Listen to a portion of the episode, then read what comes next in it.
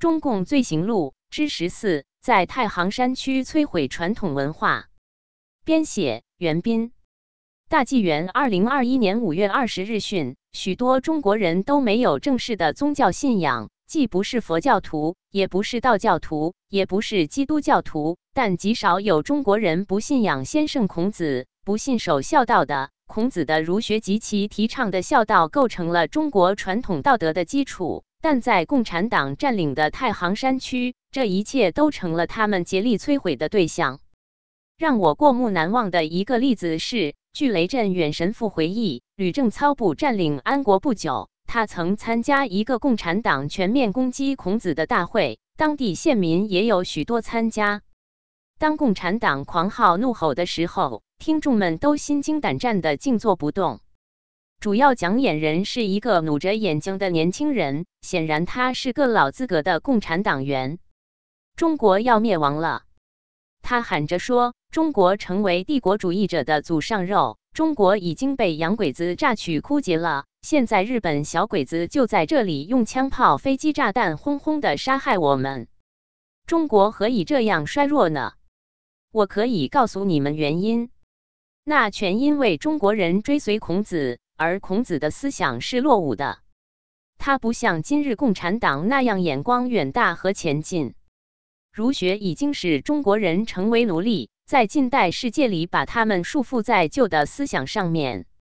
共产主义是今天的进步思想，它可以把你们从奴隶状态下解放出来，它可以使你们在近代世界里更有权势、更受尊重。因为近代世界只尊重权势和力量。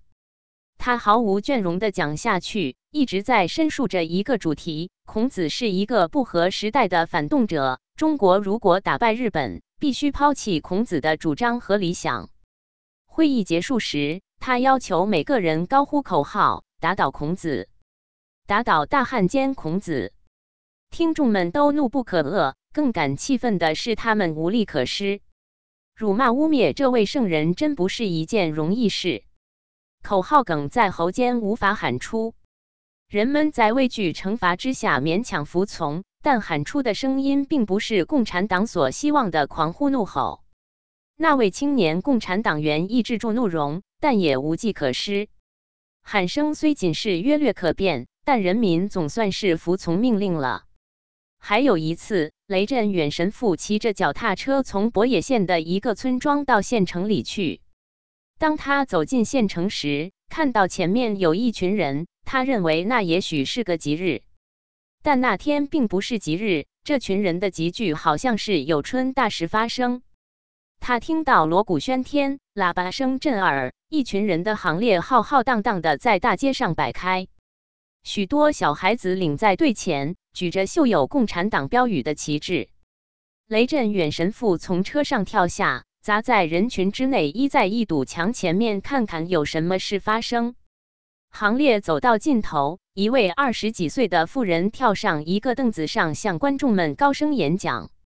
他不时地咬牙切齿，握着拳头，撒着满口村言，披头散发的咒骂，指控他婆母的各种邪恶和无理行动。那位老婆母头上戴着一顶尖帽子，对墙壁蹲伏着，羞愧的不敢抬头。那是一个下午的时光，太阳从槐树照射下来，微风吹动树叶。树影在地面上凌乱地动摇着，在炎热夏季天气里的观众都静悄悄的一声不发。那位年轻女人的粗糙声浪，爆裂地冲破寂静的空气，正像用利斧砍木一样的刺耳。雷震远神父看一看临近观众的眼色，大家都在怜悯那位老太婆，鄙视那位年轻的媳妇。雷震远神父当下心想：中国家庭生活并不永远美满。这倒不是什么秘密，家庭生活之不美满，正如生命本身之不美满一样。中国像所有文明国家一样，有一句俗语：“不要在大庭广众下洗脏布，一及家丑不可外扬。”不过，中国人比西洋人更能细心地遵守这项习俗。对一个中国人来说，在大庭广众下侮辱他的家庭，乃是一件极不道德的事。他一面想着这句话。一面惊愕地摇着头，想不到在这个礼教统治的小地方，竟会发生这种事情。骤然，这位媳妇停止住他的激昂演说，他向那些锣鼓手发了几句命令，并对游行领队人点头打个招呼。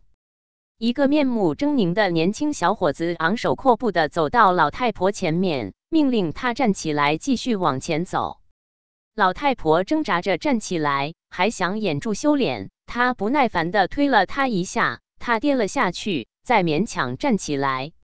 他下令锣鼓手和举旗帜的人们重新整队，锣鼓号角齐鸣，大队开始在向前行进。那位可怜的老太婆还戴着尖帽子，一瘸一点地跟在后面。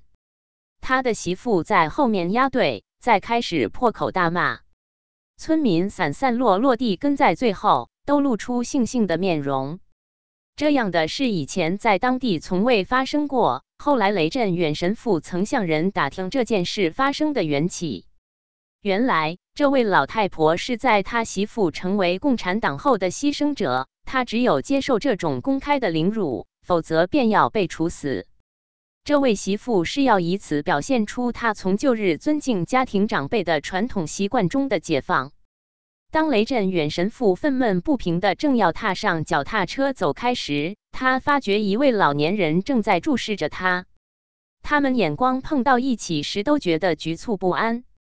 老人把眼光转向下看，一面撂着汗下的白胡子。他摇着头，深深叹了一口气，再看了雷震远神父一眼，好像是在自怨自艾：“没有道德了，完了，全完了，道德全没有了。”道德沦丧时，什么事就都完了。责任编辑：高毅。